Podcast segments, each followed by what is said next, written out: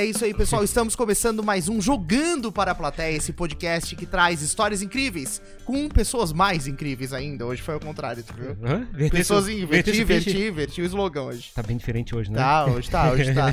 Aí, episódio número 96. a gente Outro falou- 96, a gente tem vários É, 96, Acho que né? tem vários 96, porque ontem também foi 96. É que é tanto episódio, galera, que a gente acaba se embolando um pouquinho aqui. Mas o que importa é que o centésimo tá chegando. Sim, sim. E, ah, e o primeiro aviso é o pessoal continuar seguindo a gente, né? Fazer uns Isso. comentários, participar do nosso ambiente aqui de, de comentários. É, site jogando pra plateia, né? jogandoplateia.com, jogandoplateia.com. Isso, lá tem toda a Comentários, é, indicações. é, Quer ser E- patrocinador? isso, faz a bagunça que quiser fazer. Exatamente. Tamo, tamo- tamo aí pra isso. Ma- Manda mensagem pra gente. Quero agradecer também os nossos patrocinadores, Pensa no Evento, referência em eventos aqui em Floripa, né? Fera, lá o Caio Silvano.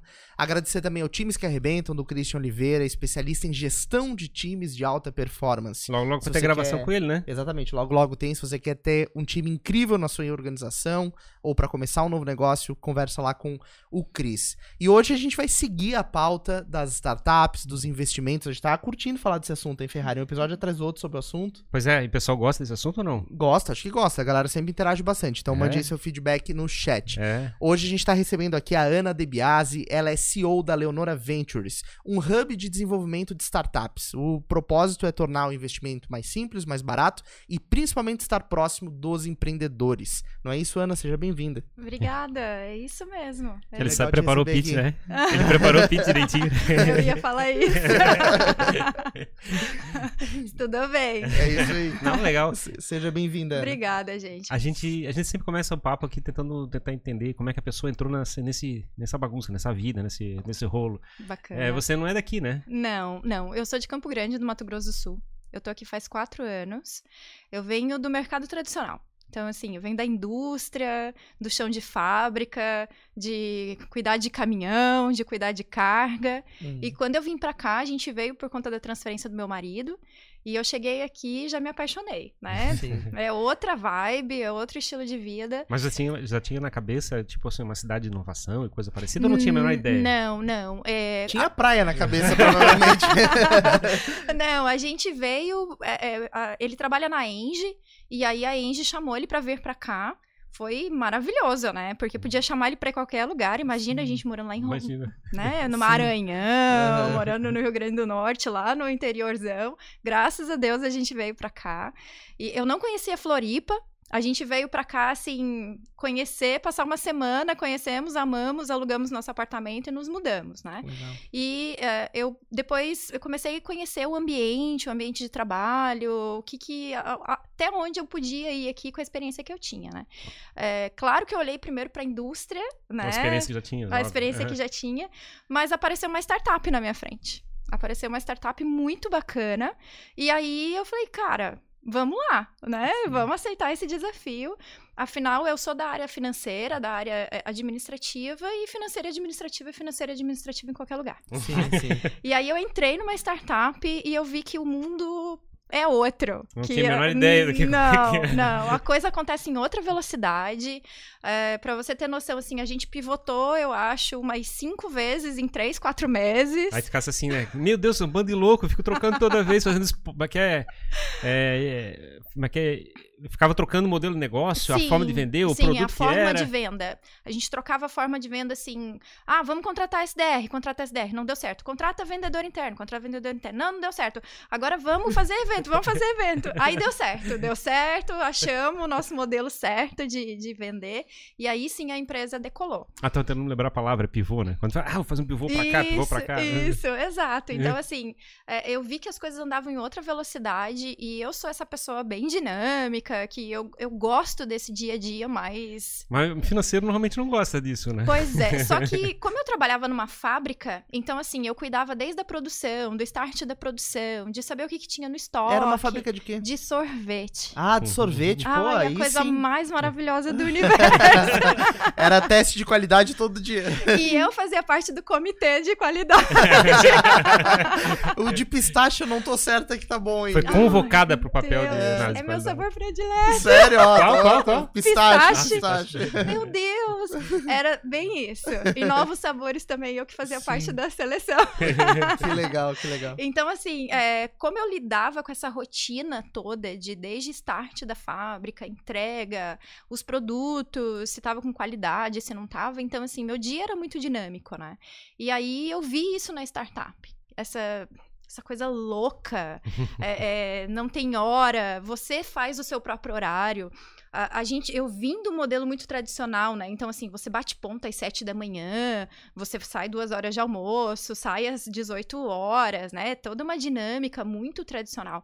E aí, você olha para esse mundo de inovação, não. Os meninos chegavam 9, 10 horas para trabalhar, às vezes de pijama, e eu, tipo, meio quase 40 anos que eu tenho, né? Olhava aquilo e dizia, meu Deus. O que, que tá acontecendo? O que tá acontecendo? Por que, que eles... Por que, que eles não vêm aqui de gravata, né? Pra é, trabalhar. Exato. E, e, eles até me diziam, Ana, você chega muito cedo. Será que você não pode chegar um pouquinho mais tarde? Porque, tipo. Eu me sinto mal te ver chegando assim. Fica meio feio pra nossa cara chegar Sim. tão cedo assim. Eu digo, não, mas é que eu tenho filho, eu deixo na escola e daí eu já venho pra cá, né? Claro. Ai, Ana, mas é tão cedo.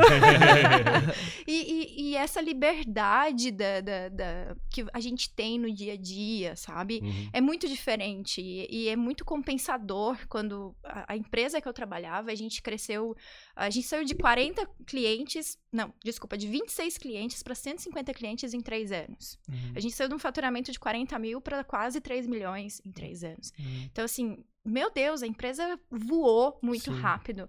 E ver essa velocidade acontecendo é muito legal. Uhum. Então, é, quando a Leonora me chamou para esse desafio, de ser CEO, né? Até então, lá na, na, na startup, eu, eu, era CEO, eu era diretora de operações. E aí, quando eles me chamaram para ser CEO, eu falei, acho que eu tô pronta. acho que é Sim. isso, acho que vale Fez a pena. Fez uma baita de uma jornada, uma escola ali, né? Dentro exato, da startup. Exato, Mas a Leonora, não, o pessoal não deve saber o que é a Leonora, né? É, vou falar então o que é a Leonora. A Leonora Corporação é hoje a maior indústria papeleira do Brasil. Uh, nós ficamos aqui na Palhoça. Então, o nosso modelo de negócio é: a gente faz todo o design dos produtos aqui, a gente manda para as nossas fábricas lá na China, daí a gente traz o produto como importação e faz a distribuição para todo o comércio B2B no Brasil inteiro. Então, hoje a gente, é, a gente é líder de mercado quando a gente fala em papel, em material escolar e a gente fala em material é, de escritório. Né? É uma empresa daqui? Então... É uma empresa, não é nascida aqui, é uma empresa nascida em Rondônia, é, uhum. O seu Alberi, que está na frente já há quase 40 anos da empresa. Continua lá ele? Não, ele está aqui conosco. é, e aí, depois de alguns anos, ele resolveu abrir uma filial em Manaus. E há 10, 12 anos atrás, mais ou menos, ele viu a oportunidade aqui no sul do Brasil e veio para cá. Então, hoje aqui a gente tem um centro de distribuição, mas a gente também continua num centro de distribuição em Rondônia, outro em Manaus. Abrimos há pouco um no Espírito Santo. E agora a gente deve abrir algum ali no Nordeste também, uhum. que falta só ali, né? Sim, mas, mas faz o processo industrial desse, desse material? É feito na China, o ah, tá. a, a, produção industrial Entendi. é feita não, não tem China. fábrica, então, só não, tem indústria. Não, a gente tem o design e a gente Sim. tem a distribuição. Então, é, vem tudo para cá, a gente faz a distribuição no Brasil inteiro. Então, aqueles é... cadernos que a gente vê com uma marca de alguma coisa, com um produto licenciado. Ah, é que a gente não tem nenhum lápis, nenhuma caneta aqui em cima, Sim. mas assim, é... a gente tem algumas marcas bem conhecidas, que é a Jocar Office. Uhum. Então, são grampeadores, caneta, Sim. marca-texto, aquelas Entendi. fitas adesivas. Uhum. É, e para a linha escolar, para as crianças, chama Léo e Léo. Hum. É, então também tem toda a parte de, de material escolar, que é a Léo e Léo. E, e, o ano passado, o seu Alberi começou. O seu Alberi, ai, vocês têm que conhecer o seu Alberi. Ele é um Trazê-lo aqui queridão. pra fazer um papo. Nossa, você conversa com ele, você renova todas as suas energias. Ele é um baita do empreendedor. E aí ele começou a olhar para esse mundo, né? De inovação, de transformação.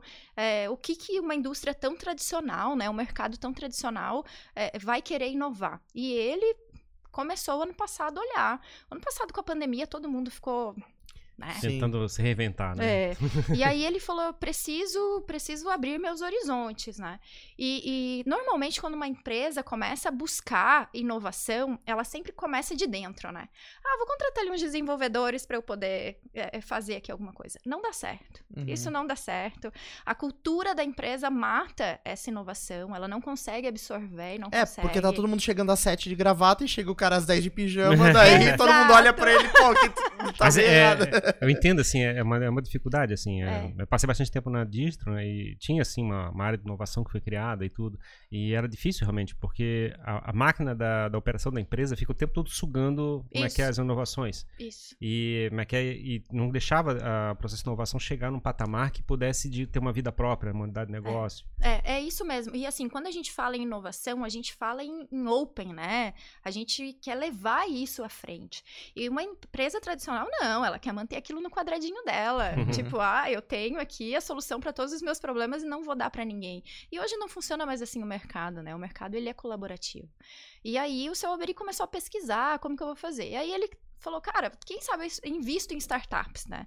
Só que é muito caro, uhum. é muito custoso e você não, não tem controle, você não tem domínio, né? Você investe ali como investidor anjo, Uhum. Você conhece muito caso. bem. é minha praia.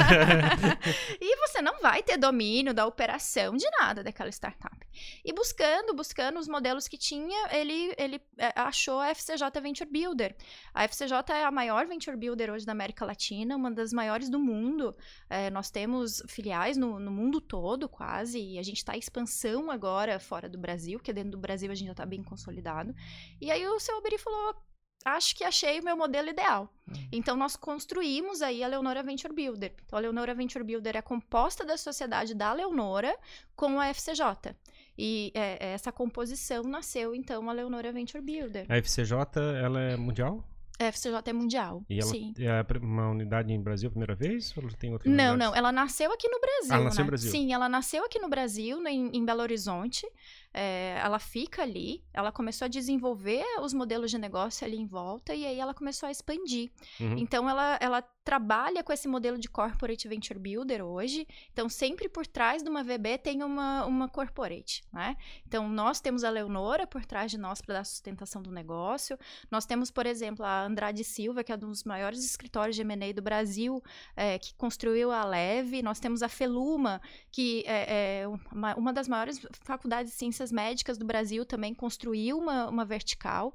Então, quando ela quer fazer inovação, ela precisa entrar nesse ambiente de inovação, ela traz esse modelo licenciado da FCJ e constrói uma CVB, que a gente chama, uma Corporate ah, Venture É como se fosse uma franquia de Venture Builder. Exato. Esse exato, é o conceito. Então, isso. eles criaram um modelo é, institucionalizado, com todos os passos, processos. Sim, sim. E isso é replicado em outros, é, junto das corporates. Exato. Interessante. Exato. Então, a gente tem uma corporate. Por uhum. que, que a gente tem uma corporate? Porque que a gente dá sustentação para a startup. Então, pensa assim: é, o que, que uma startup precisa para crescer? Se você perguntar para o fundador, ela vai falar dinheiro de investidor. todo, todo, fundador diz isso. Não, ele não precisa de dinheiro de investidor no primeiro momento, ele precisa de cliente. Sim. Ele precisa testar as teses, testar as hipóteses. Ele precisa colocar o produto dele para rodar numa corporação, para que ele vá formatando o produto dele. Ele precisa ter clientes, começar a ter os primeiros contratos, para que ele estruture a sua base, para daí sim ele trazer dinheiro. Porque se ele trouxer dinheiro antes, é um dinheiro caro para ele. Sim. Né? É um cheque caro. Por quê? O investidor, ele quer garantia e ele não vai ter garantia. A gente sabe que 80% das startups elas acabam morrendo dentro dos dois primeiros anos. E ali, se o investidor coloca o dinheiro, até esses dias atrás eu conversei com um investidor e ele falou: Ana, perdi um milhão. Falei, meu Deus! tipo, não perdi 10 reais, eu perdi um Sim, milhão. É, então, assim, é um negócio de risco. Então, ele vai querer uma troca de um equity maior, né? Uhum. É, por essa startup. Então, assim, o que, que a gente faz? A gente traz a base para essa startup. O fundador, ele tem que estar tá focado no produto, ele tem que estar tá focado no desenvolvimento do produto e no desenvolvimento estratégico. A gente entra com a parte lateral, que para ele também é caro, que é a operação. Então, a operação de marketing jurídico, contábil, é, ajuda a entrada no mercado, a gente entra com toda essa parte. Então, a gente se torna um cofundador, um co-empreendedor junto dele, né? Uhum. A gente se associa a ele porque a gente fica com equity, um pedacinho do equity dessa startup, para que a gente faça todo esse serviço ali junto com ele de mão na de estar tá com a mão na massa mesmo, sabe? É, é, de se tornar um sócio junto dele. E aí, lá na frente, quando ele faz um exit, uma Series B, aí a gente vai ganhar dinheiro juntos, hum. entendeu? E a seleção das empresas, elas, ela, a empresa tem que, vocês têm que perceber que vocês conseguem agregar valor? Exato. Não exato. se não fizer sentido, nem conversa. É, o que que acontece? A gente, a gente olha para a Leonora como corporação. A Leonora, ela é uma varejista, ela tem o seu centro de distribuição logístico e ela fala com o mercado da educação. Então, eu consigo desenvolver startups que estejam nesse, nesse nicho, né? Uhum. É, ah, mas veio para mim uma legal tech. Eu vou pegar essa legal tech e vou mandar lá para Leve, lá para minha outra vertical da FCJ que trabalha com legal techs. Veio uma health, eu vou mandar lá para minha outra vertical. Então a gente tem dentro da nossa estrutura de rede essa é, é, como ajudar a startup, mas a gente tem que focar naquilo que para nós realmente faz sentido, né? Mas, por exemplo, a Legal, a Legal fica em que local? Fica em Belo Horizonte. Aí, no caso, a empresa teria que se instalar lá? Não, porque a gente faz todo, tudo virtual. Uhum. Então, hoje, dentro da, da Leonora, nós temos startups é, é, de Sergipe, a gente tem startup de Curitiba, a gente tem startup de São Paulo, a gente tem startups do Brasil todo. Então, vocês também fazem um lado de, de host, assim, de receber as empresas que estão trabalhando dentro da estrutura FCJ. Sim, sim, exato. E, e a FCJ, de outra parte, acaba é, loteando as áreas para, né? Então, EdTech é com a Leonora. Isso, ou, né? isso. A gente começa a fazer esse trabalho de colaboração em rede, né? Uhum. Então, ah, uma startup, ela quer internacionalizar. A gente apresenta ela para as nossas operações fora do Brasil e vê se faz sentido levar ela para fora do Brasil, se tem, tem tido demanda por esse tipo de, de, de solução, né? Então, a gente acaba ajudando a startup em toda a sua operação, inclusive nesse momento de levada ao mercado.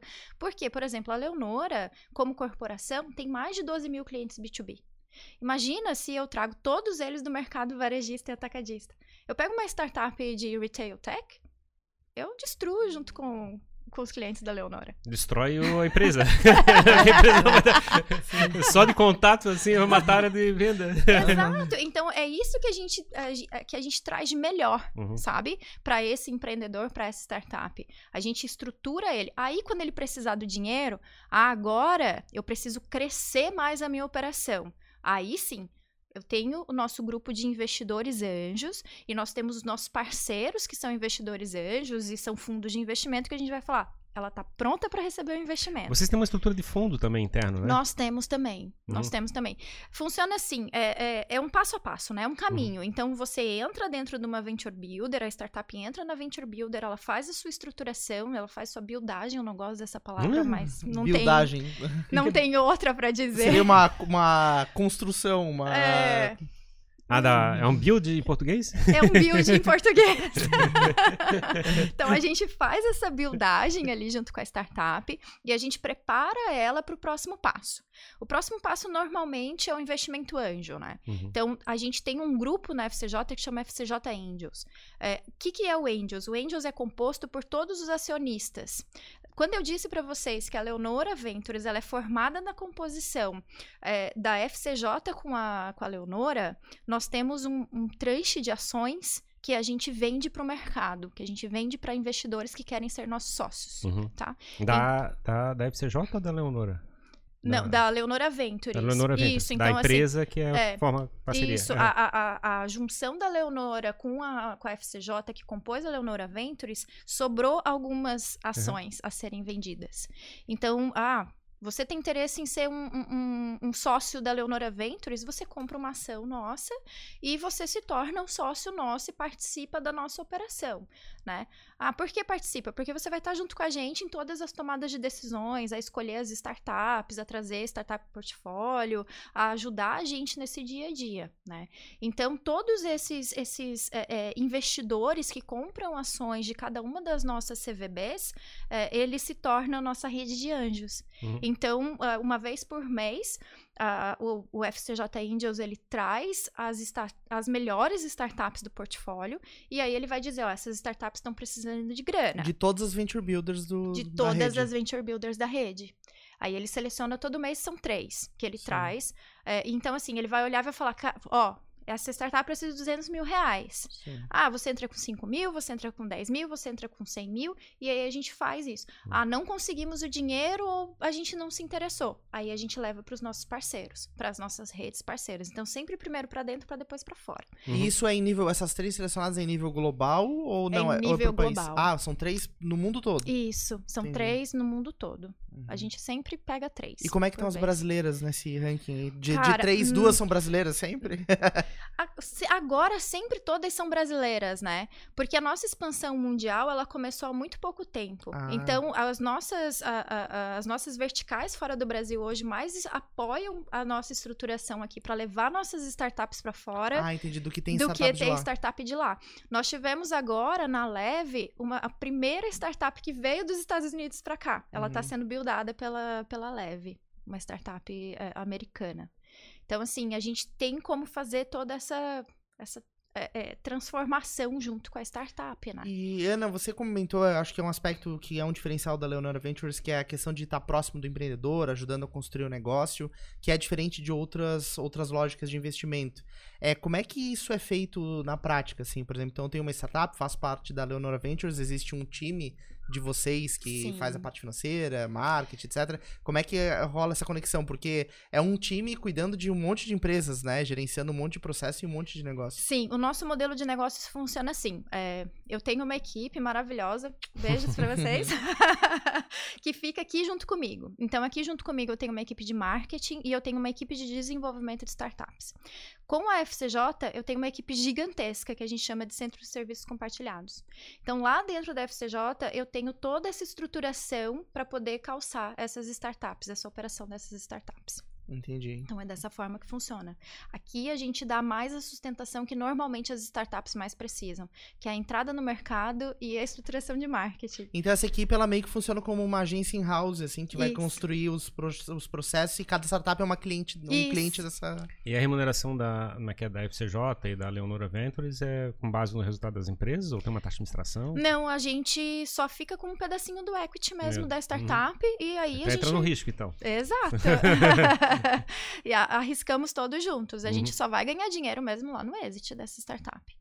Legal, é uma é, tese bacana. É super e, legal. E assim, a, a, pegada de vocês é fazer o cara acontecer para ontem, assim, né? É, a gente, a gente, a nossa a gente olha para as startups que estão em MVP e iniciando atração, né?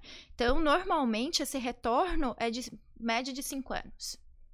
De... Não é tão rápido. Não, não, tudo bem, mas uh, vocês vão querer que a empresa, digamos assim, eu tenho toda, eu tenho faca e queijo na mão para transformar a empresa de vocês num, num patamar assim. Então, vocês não tem muito espaço para ficar, é, ficar pivotando. Não. A gente vai fazer esse negócio rodar, nem que seja força, vamos dizer assim. A gente, é, é, a gente realmente entra dentro da startup e a gente faz a, toda a estruturação do modelo dele para que a gente leve ele para o mercado e faça com que ele rampeie o mais rápido possível. É, precisa né? ter um primeiro cliente muito rápido, ou segundo, ou terceiro. É. E, mas vocês aceitam startups que não que tem zero clientes, que estão assim. MVP, sim. MVP. Sim, eles estão. precisam testar o, o, o, a plataforma deles, eles podem testar dentro da Leonora. A Leonora vira o primeiro cliente deles. MVP você fala que tem um produto que, tá, que dá para ver, não é um PowerPoint. É, o produto. É, tem que ter o produto. é,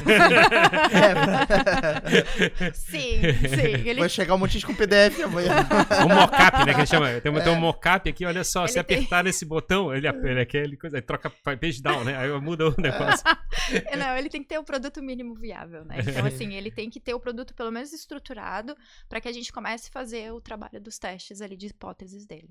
Sim. Uhum. Aí, no caso, é, digamos, a primeira primeiro mês, assim, cara, vou te trazer um ou dois clientes aqui para te apresentar esse negócio. Sim, normalmente, uh, o primeiro cliente dele vai ser a Leonora, né? Uhum. Então a gente vai levar ele para dentro da Leonora, a gente vai junto com o pessoal ali da, da Leonora fazer essa, esse teste, ou a gente vai levar ele para dentro da, da rede da FCJ, né? Então uhum. a gente vai levar ele para alguma outra vertical e alguma outra corporate que também estejam precisando daquilo que consigam fazer a a própria a própria Leonora não estava preparada para isso, né? Nada deu um sonho dela. É. E a FCJ também tinha um, tem um modelo de operação, de certa forma, vocês foram é, como se fosse um franqueado, né, é. digamos, da operação.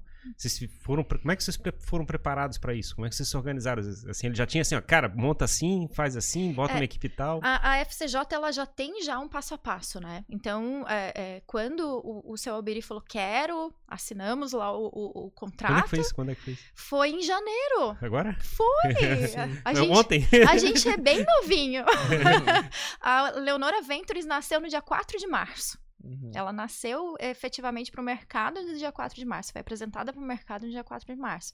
Eu tô com eles um pouquinho antes, né, desde o finalzinho ali de janeiro, uhum. e aí a gente vem estruturando. Eu comecei contigo foi nessa época, mais ou menos, não? Isso, isso, nós conversamos ali nessa época. Uhum para que a gente pudesse, daí a gente começou a fazer essa estruturação. Uhum. O que, que, a gente. Vocês queriam conhecer como é que era o, como é que era o RIA, né? Isso. Isso foi, acho que foi ano passado ainda?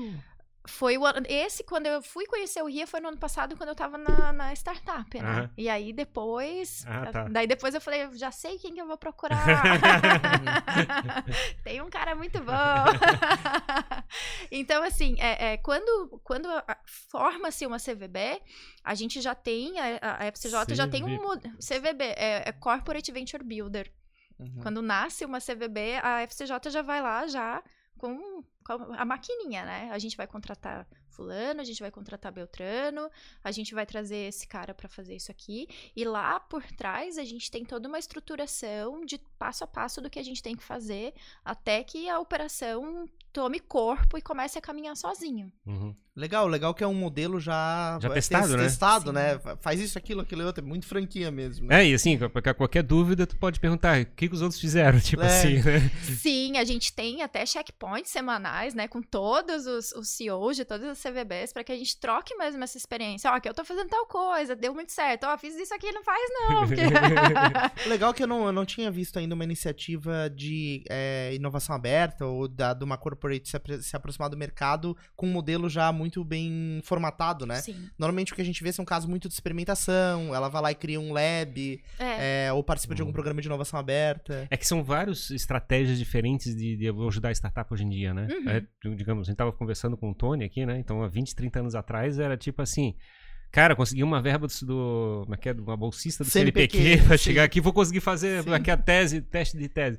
Agora a gente tem, como é que é, investidor anjo, tem é, venture builders que já puxam uma tese, sim. quer dizer, tem aceleradoras, tem a incubadora. Cada uma tem, um, tem, um, tem uma forma diferente de ver o mundo, né? É. E ajudar a empresa a caminhar é. naquela direção. E, e, o fundador, né, da startup, ele tem que ver qual que é o momento dele. Aonde que ele se adequa? Se ele vai para uma incubadora, se ele está muito na ideação ainda, daí a incubação é melhor para ele.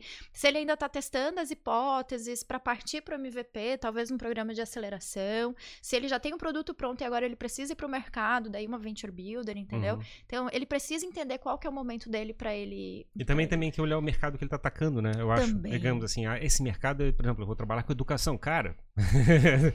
com quem tu vai falar? Sim. É, não adianta você ir falar com, com uma empresa com uma, de com uma health tech, é. com uma é. empresa que trabalha com, com uma tese que não tem nada a ver com é, você. Ciência médica, coisa Exato. parecida. Digamos assim, tem, na realidade eu acho que o ponto é você se aproxima das pessoas que são é, pensam de forma parecida com você é. pensa. Que é o jeito mais fácil, né? É, é, muito difícil fazer uma coisa do zero, né? E, é. e, quando você vai se aproximar de um programa, você tem que estar tá muito aberto e muito disposto, né? A gente já conheceu fundadores, assim, que são tão apegados ao produto que não querem nem vender. Ai, é lindo. Meu... Vai, que, vai que o cliente estraga o produto. Sim, é um filho, né? Eu até queria aproveitar esse ponto para puxar uma, uma dúvida que eu sempre tenho, porque é, grande parte dos investimentos que são feitos, é, o investidor acredita muito no empreendedor, né? Na pessoa uhum. que está por trás do negócio para colocar energia e fazer aquilo acontecer. Eu vejo que isso é muito decisivo. E no caso de um relacionamento com uma Venture Builder, é, basicamente ele pode ter só o fundador e a Venture Builders é, suportar todo o resto das necessidades. Isso. Como é que vocês fazem para trabalhar essa relação de confiança confiança, porque nem toda equipe tá com o coração dentro só daquele negócio, né? Como é que o investidor enxerga isso? É, para nós, assim, o fundador, ele tem que ser o cara do negócio, né? Ele tem que ter, tem um termo que fala skin on the game, né? Ele, ele tem que estar tá ali sangrando pra, pra fazer o negócio acontecer. Se ele não chegar sangrando, ele apanha. sangrando, vai sangrar depois. é, porque ele tem que mostrar que ele tem paixão por aquilo, uhum. que ele conhece aquilo, que ele domina aquilo, né? É, é, às vezes a gente recebe algumas, alguns pitches, você olha e fala, cara... Uhum você está querendo dinheiro fácil, né? Você não, você não tá querendo trabalhar. É, é, muitas vezes o fundador, ah, quero ganhar 25 mil. Você não tem que ganhar 25 mil até sua empresa tá bem estruturada. Não, mas ele quer, ele quer montar uma empresa ou quer um emprego? Exato. então, assim, o, o, o, fundador, ele tem que ser empreendedor. Ele tem que saber que o negócio dele, ele não vai, depois de amanhã, já tá vendendo a empresa dele por 100 milhões é, é, muito raros casos de que acontece tudo tão rápido, sim. né? essas moscas brancas são realmente moscas brancas. Sim, então... sim, a então loteria é mais fácil, né? Exato. a loteria que é mais então, fácil. Então, assim, você tem que trabalhar, você tem que estar tá ali junto, Criptos. você tem que. Qualquer coisa do tipo. então, é, para nós, o sangue no olho do, do empreendedor, do fundador, é, é fundamental. De, da, dele, quando a gente faz, a, a, minha equipe, né, que faz as reuniões junto com, com os empreendedores, eles chegam e falam, Ana, não vai para frente. Pode, pode cancelar o contrato. porque não vai, porque é, é, é, é, o cara ele, ele vive um sonho, uhum. entendeu? E também tem um lado que eu acho que eu acho que talvez relacionado com o ponto que levantasse, é, comentasse a questão dos, digamos assim, o que que é, a Venture ajuda e o que, que o, empre o, empreendedor faz, né, de certa forma. No meu entendimento, eu acho que, digamos, se você não está construindo diferenciação naquela é determinada atividade, a Venture é o melhor lugar para você executar esse trabalho, eu acho, né? Na realidade, uhum. se, é, digamos, a gente fala aqui, do, digamos, do problema particular do financeiro. Financeiro é muito raro tu ter um negócio que o financeiro vai ser a fonte de diferenciação do mercado. Sim. Então, né, não faz sentido tu querer chegar e, como é que é, é, ser único no modelo de fazer o financeiro. ah, não, sim, com certeza. Então, assim, tu tem que largar na mão da Venture para chegar e fazer isso acontecer, no uhum, meu entendimento. Uhum. É isso é. mesmo, é isso é. mesmo, assim. É, é, e, e a, quando você olha pelo olho do, do fundador, pelo olho do empreendedor, assim, ele construiu aquilo ali. Só que sozinho ele não consegue ir para frente. Só que ele não tem dinheiro para bancar o, o, mais pessoas né? É, é, é, pessoas tem são uma, caras. Tem, tem, uma equipe financeira boa, né? Exato. Então, assim, ele acaba fazendo tudo. Uhum. E aí ele desfoca daquilo que é muito mais importante, que é o produto e o negócio dele. Sim, sim. Porque, né, olha assim, se eu vou fazer um negócio, mas tentar vender, a primeira coisa que vai ter de dificuldade é emitir uma nota fiscal. Então, vê como é trivial isso. Sim, sim. sim, sim. sim. E daqui a pouco o fisco tá ali na tua porta, cara. Começa é o menor dos problemas. É até divertido, aí pra dizer a assim, verdade. Assim, Nossa, eu vou fazer, eu vou fazer uma diferenciação de mercado excepcional, porque a nota fiscal vai ficar excepcional. Isso. Assim, não vai, cara. Não eu sou o melhor tirador de notas fiscais. é bem É, mas é triste. Isso é, a gente acha engraçado, mas é triste. Assim, o Brasil não é fácil nesse não, lado. Não, não. O Brasil não é fácil. A, é, a, gente olha a quantidade de imposto que a gente tem que pagar, a, a quantidade de burocracia para contratar uma pessoa, é, é, para descontratar uma pessoa, né? Hum. Então, assim, se você não tem alguém do teu lado que te oriente junto a isso, a gente, você cai numa furada, né? Uhum. É, esses dias eu estava conversando com uma startup e o fundador falou, ah, eu não assinei esse contrato. Eu olhei o contrato e falei Uhum. Falei, o que que você fez? Ai, meu Deus, por que não mandou pro nosso jurídico antes? Daí ele falou, é muito ruim. Eu falei, péssimo. Uhum. falei, peraí que eu vou ver com o jurídico se a gente consegue desfazer, sabe? Uhum. Então, assim, é, é, eles eles precisam de uma mão. E às uhum. vezes eles vão no lugar errado, né? E, e eles Tem são... muito aproveitador, né? E eles são pegos pelo calcanhar, né? Claro, claro. E não só isso também é que, claro, agora o mercado acho que tá muito mais profissionalizado, tem muito mais oportunidades seguras, mas também é, há, há não tanto tempo atrás assim, tanto o empreendedor é, não estava tão preparado, quanto alguns investidores que não nunca tinham experimentado esse mercado ou estavam querendo buscar coisas novas sem se buscar orientação, também acabava a coisa ficando torta dos dois lados, é. assim, né? É, é garantia pra fechar pau, né? É, exato, exatamente. exatamente, é. Não Hoje tinha não. ouvido. Dentre os dois, é. quem, quem tava investindo é. e quem tava recebendo investimento não sabia o que tava fazendo, então que assim... bom, a luta está marcada para daqui a dois anos. é, e hoje a gente vê, assim, muita gente querendo investir nesse mercado, né? Muita gente querendo entrar nesse mercado e não sabe como entrar. E tem uhum. muito medo, tem muitas dúvidas, né? Como que você vai pegar, assim, dinheiro da minha vida, né? E colocar ali numa empresa que eu mal conheço, que eu mal vou poder participar, porque a gente fica, como investidor anjo, com 4, 5% da startup. Você vai lá e dá 200, 500, 600 mil reais, né? Uhum. É, é, para alguns é muito pouco dinheiro. Mas para muitas pessoas é o dinheiro muito suado, muito trabalhado, né? Então, assim, o que a gente tem feito é, é, realmente é democratizar esse acesso, né? Mostrar que, que é possível investir nesse mercado, que esse mercado, ele existe formas é, é Claro que eu não vou dizer, ah, você vai investir sem risco nenhum. Sim. você está investindo em startup, né, amigo? Uhum. Mas assim, a gente, a gente tenta mitigar. Até a poupança esses... tem risco hoje em dia, né? Pelo amor de Deus, hein? Não me invista em poupança. poupança e investimento não sei É, pois é, pois é. Daqui que aprender isso. Pois é, pois é. Pois é, não, esses dias uma menina falou, ai, porque eu só invisto na poupança? Eu tenho 400 mil na poupança. Eu falei, Agora tu tem 300. Falei, você já fez a conta quanto você perde por mês? É, que loucura. Que bom que seu dinheiro está derretendo. Uhum. A Catherine Qual tem um título também que a gente fala bastante, né? Daquele prêmio é que é Banco Brasil vende, né? Os títulos. O... Título de capitalização. Cap. Título de capitalização. É tão bom quanto a poupança. então, assim, a gente tenta é, mostrar para o investidor é, que, que existem caminhos seguros para ele ir com do, lado de pessoas que entendem disso, né? Então, realmente vale a pena quando você quer investir em startups, você se aproximar de quem já está fazendo uhum. isso, de quem já está trabalhando é, É a mesma pegada que a gente fala no caso do investimento anjo no, né, no grupo da RIA. Uhum. A gente também não pede para a pessoa chegar e entrar sozinha, né? Ele entra sempre com alguém que já tem um pouco de experiência. É, é. E mas que é a mesma coisa, provavelmente daqui a pouco a gente vai ter negócios assim, assim, pô, mas quer ter uma cota aqui, de repente a turma do Rio vai querer ajudar, isso, coisa parecida. Isso. A gente vai ter que chegar e conversar, mas quer, é, na verdade a gente tem que ficar mais próximo, né, como uhum. o, o, lado que vai chegar e viabilizar o processo de ajudar as startups a crescerem na é. região. Nesse caso, é, quando vocês fazem essa, essa abertura para fazer os investimentos e ter o fundo, ele não é só a corporate que bota investimento, pode ter investidores externos que participam desse processo. Sim. Então não é só a Leonora que investe. Não, não. não e, nem, e, nem, tem preferência para isso. A, a, Leonora, ela em momento nenhum, como Leonora Venture, vai colocar dinheiro na não, startup. Não, a, a, empresa por trás, eu digo. Não, nenhuma empresa, na realidade, pelo TD. É. É, não, a, a Leonora pode, em algum momento, querer. Ah, quero comprar um, um pedaço dessa startup. Ela Entendi. pode.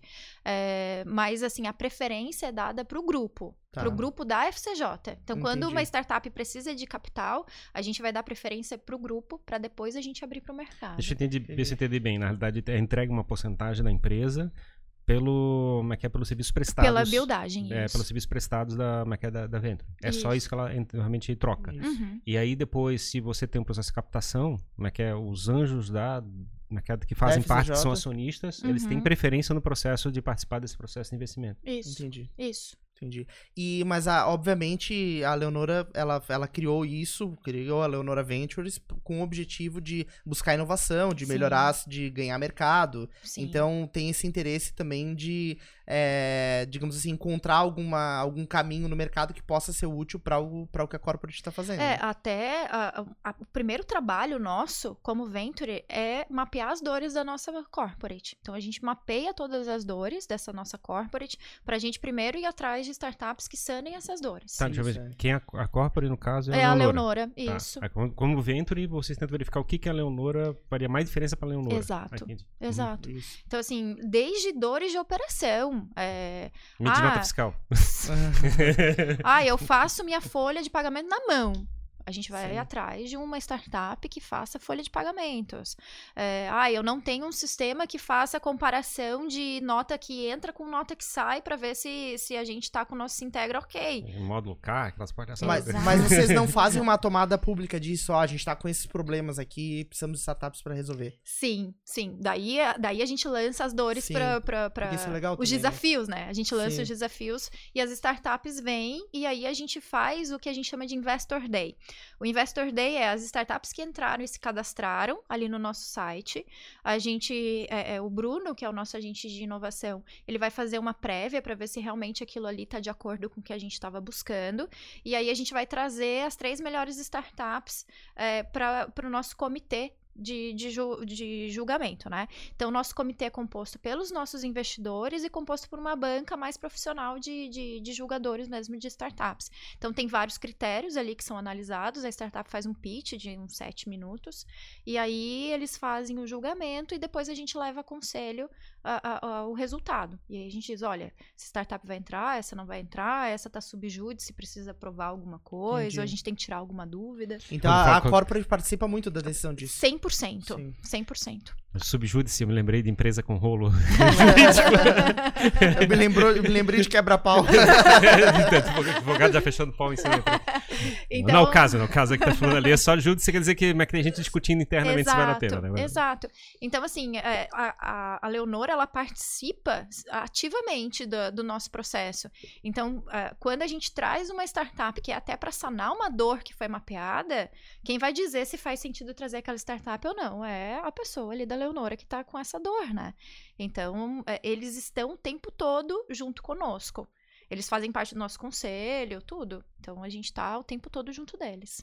A turma então foi, como é que é, falar assim, a partir de janeiro foi assinado, terça, como é que é, março foi lançado? É, é, em janeiro foi assinado, daí eu fui contratada, a gente fez a estruturação. já tem um time? Quantas pessoas daí, mais ou menos eu te, Hoje eu tenho cinco pessoas no meu time cinco pessoas uhum. trabalhando comigo. E uhum. aí, assim, a gente vai crescendo conforme vai trazendo startups, Sim, né? Se a máquina vai crescendo. Exato, daí a gente vai trazendo as pessoas para nos, pra nos orientar. E como a gente tem muita a, a estruturação da base da FCJ, né? É, é, qualquer coisa a gente corre para eles. é, ah, pegou, o bicho pegou aqui, me, me auxilia aí porque a gente precisa. E quantas é, corporates, né? Corporates são as unidades, né? Isso. Quantos corporates tem na F, da, da FCJ? São 27 hoje. 27. São 27, aham. Uhum. E elas estão focadas no Brasil todo e um pouco fora do país? É, elas. são, elas estão no Brasil, então a gente tem desde, de, de, por exemplo, a CDL de Minas. Ela tem Onde uma... nasceu, né? Falar assim, a região de Minas Gerais isso, onde nasceu. É. Isso. É. A região de Minas é onde tem a maior parte, né? Porque uhum. foi ali que eles começaram a se estruturar. Mas nós já temos unidades em São Paulo, no interior de São Paulo, Rio de Janeiro. Aqui, a Leonora, no, em, no sul do país, a Leonora é a primeira. Existe alguma delimitação geográfica ou de interesse ou é, para outra corporate começar a participar também disso? Não, o que existe é. Porque uh, franquia tem, né? Tipo assim, não abra um McDonald's num raio de é. X%, né? De... Não, não. Assim, por exemplo, é... ah, vai, vai ter uma outra indústria que seja parecida com a Leonora, ah, tá. sabe? Tá. É, o que a gente faz é trazê-las no mesmo guarda-chuva, ah, para que a gente se ajude a, a crescer, né? Então entendi. a gente é. fica perto da, uma da outra, assim. Então, uma que tenha muito a ver com a educação tem que se aproximar da Leonora Isso, isso. Não pode é, criar uma unidade loja... própria. Eu acho que pode, até poderia, eu acho, pode, pode até criar uma unidade própria, mas a gente costuma a, ah, trabalhar junto. Daí ah, a gente tá. faz até co-buildagem, sabe? Entendi. Ah, essa startup aqui é muito boa, eu posso buildar e você também. Vamos dividir o equity e caminhar com ela juntas. Eu acho sabe? que não vejo muito sentido fazer um processo de competição internamente, né? não. né? Esse é o ponto, né? Não, não vai tentar sentido. trabalhar sempre junto. É, claro. E aí a gente tem o que a gente chama de, de, de, o que é o hub, né? Como você disse ali na introdução, que é o nosso hub de inovação. Então, às vezes, a gente tem uma empresa que ela não tem tamanho ou ela não tem maturidade é, é, ou ela ainda não sabe muito bem como que funciona esse processo de transformação, né, de inovação dentro dela.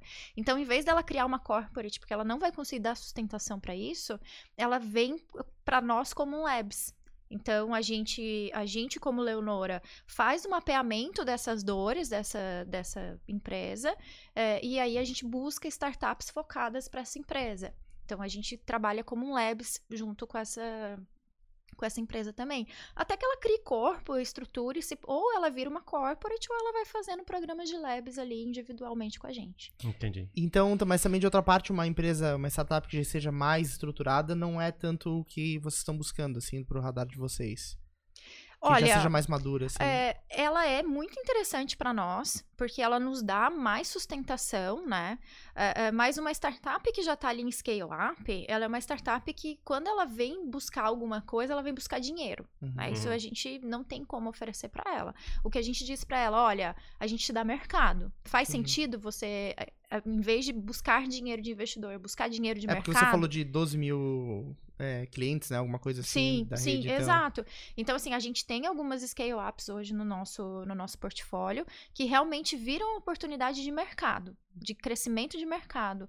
É, porque é muito melhor você ter contrato e receita recorrente do que você ter que dar um pedacinho do seu equity claro. por troca de, de e, dinheiro, e a, né? E a parte de serviços, né, digamos, financeiro, marketing, coisa sim. parecida, já está teoricamente resolvida. A empresa já é. tem um modelo rodando, né? É. Tem que estar tá muito ruim para justificar trocar. É.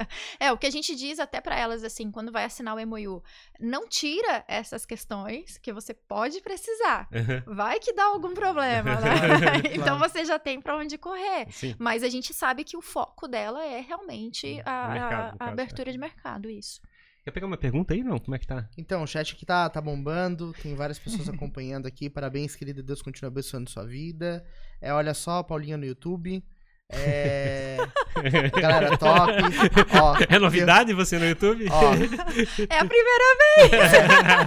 Vai virar youtuber. Ela vai virar youtuber. Tem um comentário ótimo aqui do Mário Sérgio. Taca ali pau, Ana. Meu pai! muito legal, muito legal. Ah, tem que fazer com sotaque, Jimmy. Sabe fazer sotaque? Taca ali pau nesse carrinho, Marco. Marco velho. Marco velho. É isso aí pessoal que tá acompanhando, obrigado. Você que tá acompanhando, aproveita e já se inscreve aqui no nosso canal para acompanhar outros papos é, como esse.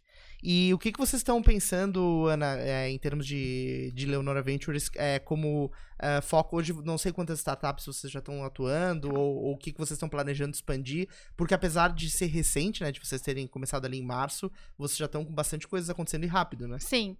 É, a nossa tese é a gente ter 30 startups em 5 anos. É, para esse ano nós tínhamos que ter até sete, mas bombou. e eu, como. O mercado tá muito quente, né? É, a gente viu é, a quantidade é. de, de acordos nesse tempo de pandemia. Exato. Então, assim, a gente fez. pediu pro conselho para que a gente antecipasse um pouco. Então, esse ano a gente deve fechar com 12 startups. 12, Nossa. é. É. Tudo daqui da região? Não, do Brasil todo. Do Brasil todo? Do Ela Brasil falou até de Sergipe, né? Tem, tem. Então, assim, a gente já está é, no portfólio com o uhum. MOU assinado, nós já estamos com cinco. Uh, e até o final do ano eu acho que vem mais sete, porque a gente já tá com cinco também negociando o MOU, então.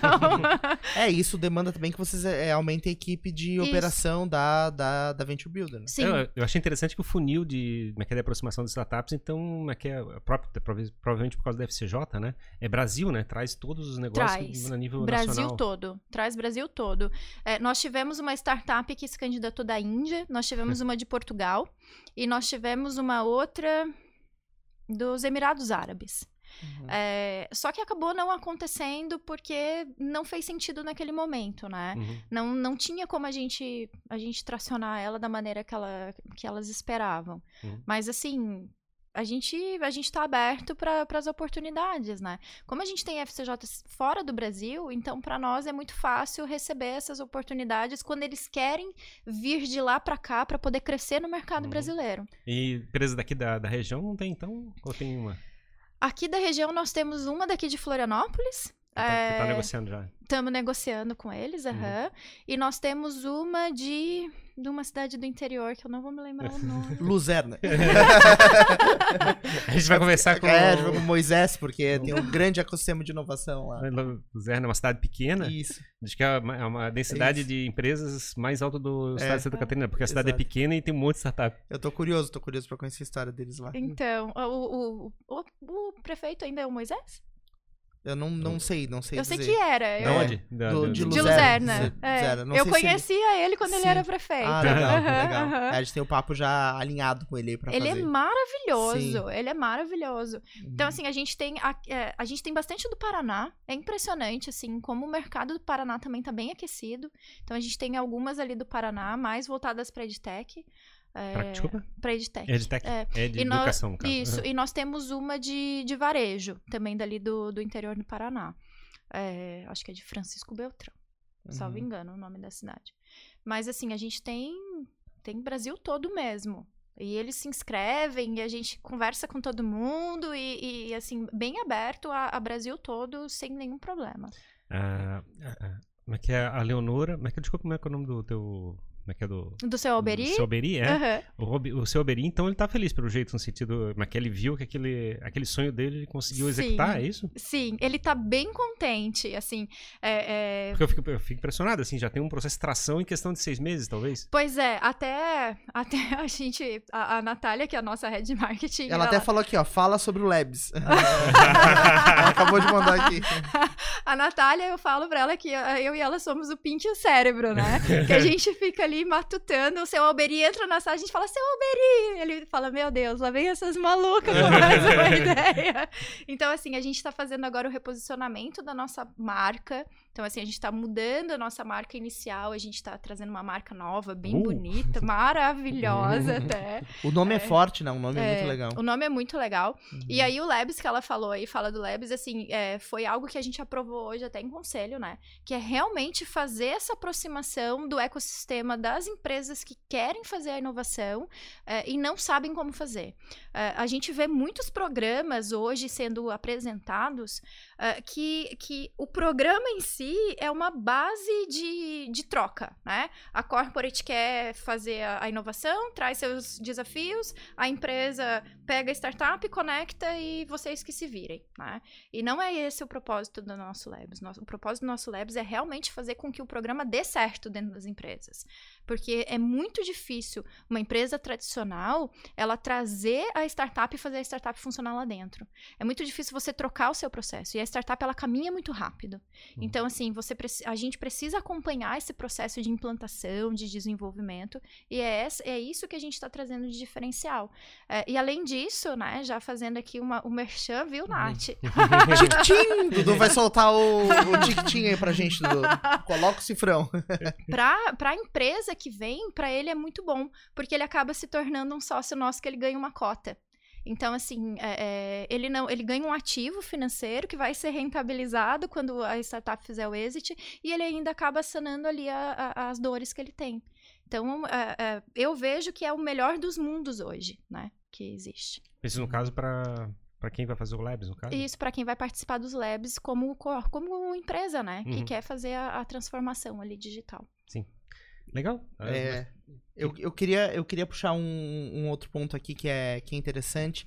É, eu sei que tá muito cedo ainda, né, pra te fazer essa pergunta, mas é uma curiosidade que eu tenho. Alguma dessas startups que já estão no processo já começaram a auxiliar a Leonora Corporate com alguma solução? Isso já, já, já começou a rolar, assim? Não pode, não pode, não pode. Nem seis meses só, cara. Pois é, pois é. Quatro meses. Não, já transformaram. Já Nós já começamos, é, principalmente na parte de logística. Uhum. Então, assim, a gente tem duas startups trabalhando ali junto com os meninos da logística para que acelere mais ainda o processo. A Leonora, ela atuava diretamente no mercado offline, então é, é, a atuação dela é ponto de venda, né? E agora com e-commerce. Tipo gente... papelarias, distribuidores. Isso, tipo isso. A gente vai de ponto em ponto de venda, tirar Sim. pedido e entregar o pedido lá para ele, para que uhum. ele venda uhum. para o consumidor final. Então a gente montou um e-commerce e agora a gente vai bombar uhum. esse e-commerce trazendo esse varejista para dentro do negócio, né? Então, assim, a gente continua alimentando a rede. Então, a gente tem startup já também fazendo essa estruturação lá dentro. Então, uhum. Então, assim, tudo que a gente traz para dentro é realmente para que eh, cresça o negócio da Leonora. Mas isso é legal, né? Porque tu pega uma startup e já joga ela na, na fogueira do tipo assim, ó, resolve isso aqui de uma empresa de 12 mil é, clientes. É, é, uma, vira, é uma, né? inovação né? aberta, né? Você tá falando, é, é uma estratégia de inovação aberta. É. é, mas é, mas é na prática, né? Realmente Sim. acontecendo. é, é, e algumas vezes elas não dão conta. Claro, né? claro. É uma pegada bacana. E assim. nem, nem se espera, né? Eu acho que, que dê nesse primeiro momento, né? Digamos, a, a, gente tem um certo dilema, né, do processo de inovação aberta, de como é que uma empresa que, digamos, ela está um modelo já estabelecido e, de certa forma, um pouco envelhecido, porque está poucas inovações, e ela tem que chegar e aprender de novo, né, de certa forma, se reinventar. É, é. E é bacana, assim, porque tem várias maneiras de fazer isso acontecer. Uhum. E... Mas é por isso que eu disse que a gente precisa fazer esse acompanhamento. Quando você vai falar de inovação aberta, o acompanhamento é fundamental. Não tem, não tem outra coisa se você não fizer o acompanhamento. Não adianta você jogar a startup lá dentro da uhum. empresa, porque as coisas não vão acontecer. Você tem pessoas trabalhando numa rotina de dia a dia que para ela aquilo ali pode atrapalhar Uhum. Que para ela aquilo ali pode. Ela pode pensar, porra, vai tomar meu emprego, né? Nossa, eu falei um palavrão. Tem problema. Não, mas palavrão é liberado aqui. porra, a gente fala direto. Ai, que vergonha. então, assim, é, é, a, pessoa pode falar: e se eu perder meu emprego? E, e não é isso que a gente quer. O que a gente quer é melhorar sabe? Quando você tem pessoas operacionais ali da base, normalmente ela é assim, né? Ela uhum. chega, ela abaixa a cabeça e faz ali o trabalho dela, levanta e vai embora, ela não pensa, ela não tem tempo para pensar. E quando você traz a inovação, você tira dela essa, essa, esse operacional tão fixado, e aí você começa a, a, a, fazer com que a pessoa pense, ela vire mais produtiva e ela se torna mais parte do meio. E aí sim a, a, o, o, lado dela, o ambiente dela começa a crescer. Uhum. E é isso que a gente quer trazer para as empresas. Eu acho bacana, eu estou comentando esse lado, é porque é é um dos lados para fazer uma inovação aberta funcionar legal para uma empresa, ela tem uma estrutura, uma estratégia de inovação, é, que é uma unidade operacional própria, assim, bem separada e que é e organizada, com uhum. processos para fazer isso acontecer. É uma dificuldade enorme você ter como é que as empresas querendo inovar simplesmente botando, digamos, um head que vai cuidar não de inovação. Funciona. Não funciona. Ele mata, a cultura mata. Tanto que a nossa sala lá na Leonora, é fora do espaço de é. todo mundo. A gente uhum. fica numa sala totalmente separada. É, nem nossa sala de reunião é junta, uhum, sabe? Uhum, Porque não tem, não pode, a cultura não pode atrapalhar. Jimmy, Jimmy, Jimmy já passou por uma experiência dessa, não gostou muito da briga de inovação é, aberta. Na, na verdade é que é, eu, a minha visão sobre, sobre inovação aberta é que é, tem que acontecer dessa maneira mesmo, assim, de fora para dentro e para não ter essa, esse impacto da cultura e principalmente de uma maneira que a startup ela, ela sinta que está sendo útil, que está participando uhum. do processo. Porque tem muitas, muitas é, formas de você criar inovação aberta é, que acabam te colocando num lugar de ah, é, vai pensando, vai criando, mas aquilo nunca vai pra prática. Gera um monte de calor, mas o resultado é zero, é, assim. Exato, exato. E é. é. isso é terrível, né? É frustrante pra corporate, é frustrante pra startup. É, porque quando você fala em inovação dentro da empresa, você precisa começar a construir essa cultura, né? Uhum. Se você não constrói essa cultura, o negócio não, não vai pra é. frente. Uhum. E muitas vezes a empresa fala assim, ai, Jimmy, me fala aí um, a sua Sim. ideia. Sim, exato. Não, gente, não vai funcionar. Exatamente. Sim, é, é um monte de calor, né? Um monte é. de reunião, um monte de conversa. É, um monte e além disso, assim, os processos dentro da empresa são muito demorados. Eles são muito burocráticos. Você tem que passar por uma aprovação.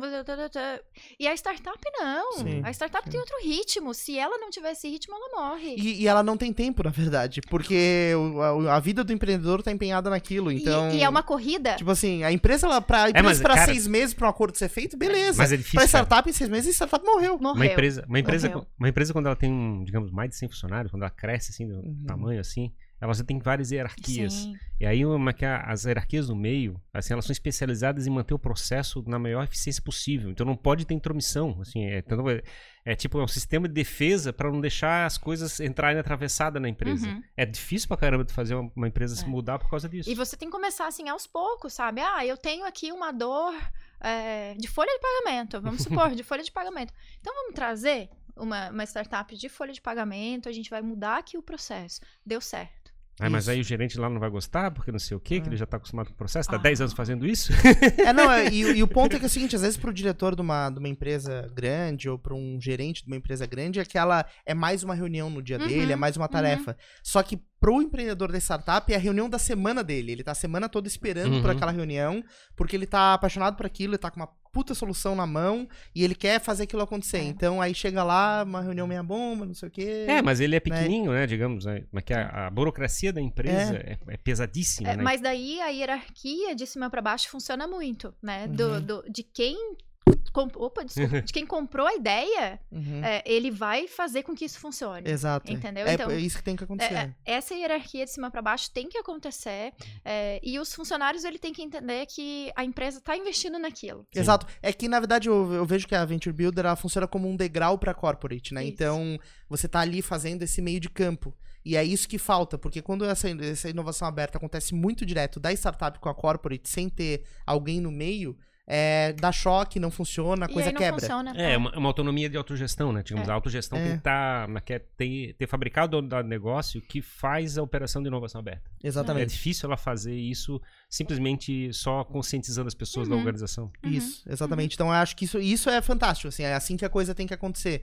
Porque se for uma ligação muito direta, a coisa não, não rola. É. Precisa ter esse, esse meio de campo, né? Isso que eu acho que, eu acho que é interessante. É, é, o processo lá na Leonora, ele foi muito positivo, assim, porque o seu Alberi comprou a ideia Uhum. e ele fez com que todo mundo Uhum. é, é, incorporasse aquilo. São funcionários, assim, Uhum. a maioria dos funcionários de gestão são funcionários já muito antigos na empresa, Uhum. que vieram com ele lá de Rondônia, Sim, sabe? sim. Então, assim, ele realmente explicou a ideia e fez com que todo mundo comprasse essa ideia. Claro. Uhum. Então, quando a gente fez o mapeamento das dores, foi muito engraçado até, que o pessoal falava, assim, de alguns problemas que, que eu falava, mas isso não é problema. Sim. Mas é teu papel também de chegar e dizer assim, não, eu vou fazer isso acontecer. Vocês, você, ou, vocês ajudam, eu passo por cima. É, mas assim, é, eles até confundem o que, que é uma dor de, de realmente, que pode trazer uma inovação, do que é um problema de rotina, sabe? De Sim. estrutural de operação, que é só você dar uma encaixadinha, Sim, né? sim. Então eles começam a, a abrir mesmo. Ai, Ana, a gente precisa fazer isso, aquilo, papá. E você começa a ver que. Cara, que massa, sabe? É. Como, como a empresa se envolveu. Então, a Leonora realmente se envolveu. É, porque o trabalho começa muito antes do lançamento da empresa. Então você vai para a empresa, eu como CEO fui para a empresa, conheci todo mundo, expliquei todo o processo, todo o trabalho, como que ia ser feito, papapá. E aí com a diretoria dando essa esse calço pra gente, né? Hum. Ah, o trabalho É, essa é a grande diferença, porque tem uma autogestão. pessoa totalmente dedicada pra isso, é. Pra, pra atender, né? Não é alguém que tá dentro da corporate que tenha, recebeu mais essa função, né? Ex- exato. Então, É o é, esse é, é o ponto. É o cara de gerente de marketing. É, É, o cara a- que faz, ele vai fazer inovação Assim, aberta também. Isso, também. Então, o cara do marketing cuida do lab também pra gente. aí. É, E aí a gente trouxe para a equipe pessoas muito experientes. Então, assim, as pessoas que estão conosco hoje na Venture eh, são pessoas do mercado de inovação, são pessoas que vieram. eh, eh, a- a- eu tenho duas pessoas que vieram de VCs, sabe? De Uhum. Venture Capitals. Então, assim, eles sabem aquilo que está acontecendo. Eu tenho pessoas que vieram eh, eh, da, da CAT. Uhum. Então, assim, a gente vem realmente com pessoas que estão ali com esse. Com É, esse eu acho, mas é, esse eu acho que é o, é o pulo do gato, no caso, né? É, É. um processo de. Ou é o é? Jump of the Cat, como Jump pegar, pegar, pegar o modelo testado, né? Pegar É. o modelo testado e fazer acontecer. Né? E é uma linguagem bem diferente, né? A gente tem uma linguagem de startup muito diferente da linguagem do, do dia a dia. Até há um, um mês atrás, eu acho, eu tava lá na casa dos meus pais e eu trabalhando, daí a minha mãe olhou e falou assim: Ai, que quanta palavra que eu nunca ouvi! eu falei, mas é porque faz parte desse nosso dia a dia, assim, esse linguajar mais, mais descolado, né? A- a- muita linguagem em inglês, muita, muita coisa assim de que não tá Como buildagem, por como- exemplo. Verdade. como skin on the game. Sim. Skin on the game. Falar- agora ela vai voltar lá pra sorveteria, aqui é da fábrica de sorvete, né? E Isso, falar assim, vamos build- rebuildar esse processo aí. Vamos... E o skin the game do pessoal aí. Eu acho que eles não estão preparados pra isso. Mas assim, é muito, é, é, é muito legal. Assim, ver essa mudança acontecendo no dia a dia é muito legal. Eu falei sorveteria, mas não é sorveteria, né? É uma fábrica de É uma sorvete. fábrica de sorvete. É, indústria de Ela não tem sorvete, né? Tem, ela tem sim. Deve ter, imagino, mas Tem, sempre tem. Tem. Imagina o calor que não é naquele Mato Grosso do Sul. Qual que, é, o- qual que é o nome? Tu pode falar o nome? Da fábrica? É. Sim, chama Dali Sorvetes. Ah, Dali Sorvetes. Isso. É uma, uma fábrica regional, então nasceu lá. é, e, e foi muito legal, assim, o período que eu trabalhei lá. Porque quando eu entrei, a gente tinha mil pontos de venda, né? E quando eu saí, a gente já tinha 3 mil pontos de venda no, em todo o Mato Grosso do Sul. Antes a gente só ficava em Campo Grande, né? E, e o dono, ele duvidava muito, assim, da marca dele, da força Uhum. da marca dele, né? E aí eu falei, cara, vamos fazer um, um- um teste cego. Uhum. E você vai ver que o teu produto é o melhor. E aí a gente fez um teste cego Que com a legal. marca dele e com a Kibon. E todo mundo falava que o dele era melhor. Aham. Daí eu falei, então vamos fazer uma pesquisa top of mind. E nós viramos top of mind. Uhum. Então, assim, foi muito legal, sabe? Foi um, foi um processo até interno dele se reconhecer como o líder do mercado. E hoje eles já estão já em todo o redor ali do Mato Grosso do Sul. Mato Grosso, Goiás, São Paulo, E Paraná. tu comentou que o calorão ajuda nas vendas. então. Gente, Campo Grande faz 37 graus de pois média. é, eu nunca, nunca pensei nisso, mas deve ter bastante sorveteria em Campo Grande. Muito. né? Um baita, baita business pra abrir em Você Campo sabe Grande. quando eu cheguei aqui, eu achei muito engraçado, porque lá, farmácia, é, borracharia, é, qualquer lugar que você vai, tem um freezer de sorvete. Qualquer lugar que Uhum. você vai, tem um freezerzinho de sorvete. Saída do ponto de venda ali do, do, do mercado, quando você tá na fila, é um freezer de sorvete. E eu cheguei aqui, eu olhava e falava, não tem sorvete nessa E detalhe, tá? Lá não tem praia. Ou seja, né? Tipo, o sorvete não tá necessariamente associado à praia. E a gente tá Não. acostumado a tomar sorvete só no verão, né? Então, É, lado exato, desapare- exato. O pessoal nem consome. Agora tá consumindo bem mais, eu acho, no inverno. É, e assim, o, o inverno lá é um inverno de 30 graus, né? Meu Deus, como é frio. Não, Mas você sofreu muito com a temperatura aqui, porque agora, exemplo, tá fazendo uns dias mais friozinhos, Uhum. assim. Uhum. Quando eu cheguei, eu só usava casaco, assim. Tipo, eu usei Uhum. casaco acho que sete meses seguidos. Tipo, né? janeiro, janeiro e casaco. Não, eu em dezembro eu falava, gente, não Tá tá, não passa Desliga esse ar, desliga esse ar-condicionado. Agora não, agora eu já me adaptei, eu não... A, a gente foi pra lá, em 2018 a gente foi pra lá. Eu cheguei lá e falei, eu não sei mais viver nessa cidade. Meu Deus, que calor. É que louco, a calor. gente, a gente acostuma, né? É, Engraçado. é. O corpo se adapta. Eu li né? uma- um artigo falando, ah, mudando de assunto totalmente, né? Mas é, a mulher vendendo peixe na, no- na Sibéria, na Rússia, lá. A mulher chegava e ficava da, é que é, 8 a 10 horas por dia em pé na rua vendendo peixe. Congelado. 40, 50 graus negativo. Assim, Meu 40, 50 graus, assim, um monte de roupa. Eu falei assim, cara, em, como é que eu acho que em meia hora a gente morre congelado. Ela Sim. fica lá em pé, vendendo. Sim. Sim. Inacreditável. É, é- e é inacreditável, assim, por exemplo, a, a câmera fria é menos 30 graus, né? E aí a gente ia fazer contagem de estoque. Daí os meninos falavam, você vai entrar, Ana? Eu falava, não vou não. não vou, não. Confio na contagem de vocês. Imagina, mas imagina o choque térmico, cara. É, e Porque aí... tu pega fora, tá 50, sei lá, 40 graus e. É. E os meninos, eles precisam daí, eles entravam uma hora e vinte, sai, fica 10 minutos fora, né? Aí eles entram, não pode ficar mais do que uma hora e vinte, daí eles têm que sair. Mas a diferença é 80 graus de É diferença. muito diferença. Sim, imagina, tu tá em menos 30 e vai pra. Mas eu imagino que eles devem se acostumar, né? São, são bem acostumados. É, É, na realidade, esse é o, o corpo acostuma, É, né? Eles usam aqueles casacões enormes, né? Tudo Aham. faz. Eu até, às vezes, eu batia na porta da câmera fria, sai daí, já passou uma hora e vinte, né? Eles, não, Ana, tá de boa. Eu, não, não tá. Sim, sim. Pode Tô de sair. camiseta aqui, tá bom pra caramba. E, e o uma hora e 20 é um padrão, digamos assim, é, É, uma com. é. Tipo, É, segurança do trabalho. Isso, tem segurança do trabalho estabelecido. Que... Entendi. Aham. Pra, pra, pra ficar lá dentro. É, Legal. é bem legal. Então, assim, é- é- e é uma mudança, né? Uma mudança de cultura total, assim. Sim. Cara, eu tô, tô, tô me lembrando aqui, tô, queria comer um sorvete Ah, agora. Manda pra gente, patrocina nós aqui. Sandro, patrocina a gente aqui. é isso aí. Manda, manda pra gente. Pois é, mas assim, é bem. é- é- é- e Mato Grosso do Sul é uma região muito diferente, né? Assim, o Centro-Oeste é uma região muito diferente. É uma região mais coronelista, você tem famílias mais tradicionais. É uma, uma região mais assim. que as todo mundo tem fazenda. Uma coisa que eu Todo estranhei. mundo tem caminhonete. Exato! Caminhonete fazendo. Não tem caminhonete aqui, gente! Só tem carro baixo que tá acontecendo. eu cheguei aqui, eu olhava e falava, que Vi uma Hilux, abraçava a Hilux, que saudade. coisa doida! O povo aqui não tem fazenda. Sim, sim. Então, assim. A gente é- é- reclama que tem lajota a rua, que não tem É. asfalto, tem só tem lajota. Putz, Imagina agora É. tem uma estrada de chão pra ir pra fazenda, né? É, então, é, assim, foi uma mudança muito, muito legal, assim. Muito Uhum. legal. Minhas crianças amaram, né? Minhas Sim. meninas adoraram a mudança. Uhum. É, você pergunta pra ela, quer voltar pra Campo Grande? Não. legal. Não querem. Então, e a vida aqui é bem diferente, né? A gente tem outro ritmo, tudo, tudo funciona. Uhum. Eu, olha, a região sul pra mim é maravilhosa. Legal. Aqui a gente tem que É, separar, né? A gente tem que separar do. Como é que é do. Brasil aqui, eu não sei qual é a fronteira, eu vou botar aqui em Santa Catarina ou vou botar no Paraná ali. Tem que separar aqui e fazer assim, fabricar um país, é o país É. do sul. É, bem isso. E, e aqui respira inovação, né? Então, assim, é, é, quando, quando a a Leonora me chamou, quando a FCJ me chamou para esse, pra esse projeto, cara, eu falei, eu vou arrebentar a boca do balão agora. Que legal. É, colocar tudo realmente aquilo que eu vim aprendendo né, nesse, nesse projeto. E a gente tá indo muito bem. A gente tá indo muito bem. É, e agora.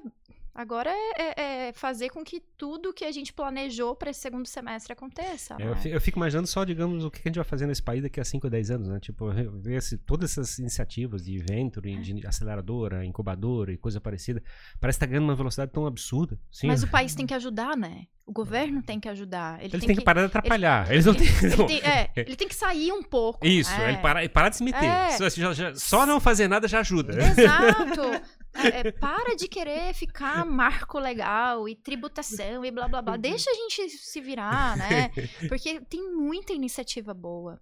Tem muito dinheiro no mercado. É, mas sabe? eu tenho a percepção que vai acontecer, independente do quanto o governo vai atrapalhar. Assim, ainda vai, a gente vai transformar esse país em. É, você olha assim, o, o, mercado americano, as pessoas lá são super acostumadas a ser anjo, a fazer investimento. E tá crescendo aqui. É, e, e, e, a gente tá trazendo isso de lá para cá, uhum. né?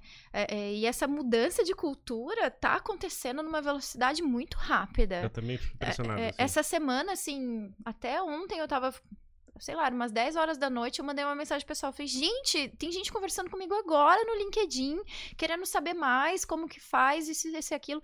Porque realmente as pessoas estão querendo saber. E quando você tem boas iniciativas, vai para frente. E aqui a gente tem um polo maravilhoso, sabe? E a gente tem que se dar a mão. É, uhum. É, não, nós não somos concorrentes de ninguém. Uhum. Nós somos apoiadores do ecossistema. É que, na verdade, o, é, é o que a gente está sonhando que vai acontecer daqui a 5 a 10 anos é tão grande, mais tão grande que vai sobrar espaço, sim, assim. É, sim. E, e, realmente essa questão de apoiar, sabe? A iniciativa que está tendo em Joinville, a iniciativa que está tendo em Blumenau, agora Jaraguá começou a se mexer também, Chapecó tá, tá, tá criando um polo, sabe? Então, assim, todas essas, essas iniciativas, elas precisam dar a mão uhum. para fazer com que as coisas aconteçam. Porque quanto mais a gente se unir, mais rápido o negócio vai acontecer, uhum. né? Então, assim, que nem ontem vocês receberam o Tony, maravilhoso. Uhum. assim, conhecer ali o, o, Celta, sabe? O que eles fazem. Meu Deus, aquilo ali é fantástico. Imagina eles fazendo aqui há 20, 30 anos atrás, quando o pessoal não tinha noção da, do que poderia é. ser. Eu fico impressionado, assim. É. É. é assim, a gente, a gente tá devendo para eles é, fazer isso acontecer de uma velocidade mais rápida ainda, porque o que eles fizeram é, é impressionante. É, né? é impressionante. E assim, ó, impressionante o quanto você pensa há 30 anos atrás. Daí você olha para trás, há 7 anos, as coisas aconteceram muito rápido. Muito estouraram, rápido. né? Não, se a gente contar nesse ritmo, meu Deus, eu vou estar num carro voador em cinco anos. então, eu acho que a gente tem muita, muita coisa boa. Aqui nós temos muita coisa boa e a gente só tem a ganhar se a gente fizer essa união mesmo, sabe? Show. E a gente tá aberto, sabe? O nosso hub lá tá aberto é, é para quem, quem quiser conhecer. Ah, eu quero saber mais. É, no nosso site tem ali um link de contato. Qual é o site de vocês? É leonoraventures.com.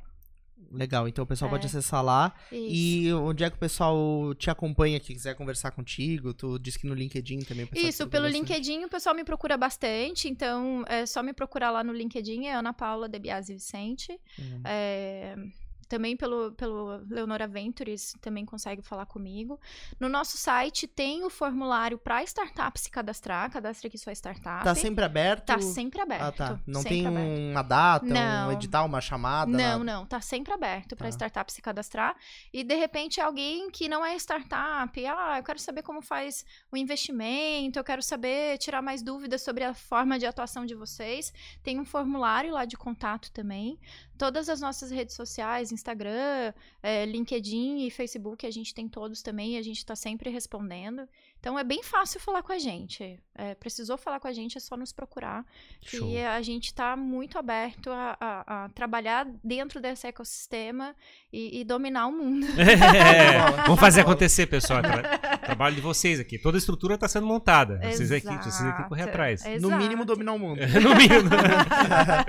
Pink o cérebro. é isso aí. Muito legal, Ana. Muito bom te receber aqui. Obrigado Obrigada. pela tua presença. Foi realmente bem, bem legal conhecer a Leonora Ventos, o trabalho que vocês estão fazendo. É, espero que o pessoal aí também tenha aproveitado de casa. É, obrigado a você que acompanhou mais esse papo aqui no YouTube, aqui no Jogando Pra Plateia. A gente fica muito feliz, né, Ferrari, de fazer essas conversas. Uhum. É, vou até puxar a última, a última saideira, comentário. o comentário saideira. A Ayrton Parra. Que bacana ouvir essa fala sobre a importância da sinergia. É, não somos concorrentes, somos apoiadores do ecossistema. Show. Isso Uau! Mesmo. É isso aí. É Ana isso De Biasi. Bandeira, bandeira, nossa já, bandeira. A galera de marketing já tem que fazer um cardzinho teu lá pra postar nas redes. ah, com certeza a nossa assessoria tá ali, ó. Isso, é, já, já pega lá. Não, com certeza. É isso aí. Eu que agradeço vocês. Assim, a gente tá bem à disposição. É, o que vocês precisarem Show. Estamos sempre à disposição de vocês. Show. Show de bola. É isso aí. Muito obrigado, então, você que acompanhou. Se você ainda não está inscrito no nosso canal, inscreva-se para não perder. Mas vai ter, vai ter sangue nos olhos, como ela falou aqui, né? Isso. Se o cara não inscrever aqui no nosso canal, ele vai, vai. ter sangue nos olhos, porque a gente já vai ter que descontar neles. Né? Exatamente. além, além, desse canal, a gente tem o canal de cortes, o canal de cortes do Jogando pra Plateia. Lá você encontra os melhores trechos dos nossos papos. Vai, vai, ser ter um sorvete? Corte... Não, vai ter o corte do sorvete, do mas pistache? vai ter o corte por que em Floripa não tem caminhonete. Vai ter esse corte lá. vai ter esse corte lá no nosso canal de boa, cortes. Boa. É o Dudu vai ter que botar uma caminhonete é, na frente. Assim, é, isso aí, é isso aí. Valeu, galera. Então acompanha a gente aí. Agradecer aos nossos patrocinadores. Pensa no evento, referência em eventos aqui na região da Grande Floripa. É, também agradecer o Cristian Oliveira, times que arrebentam, gestão Show. de times de alta performance. E é isso aí, pessoal. Muito obrigado e até o próximo Jogando para a Plateia. Valeu, pessoal. Tchau.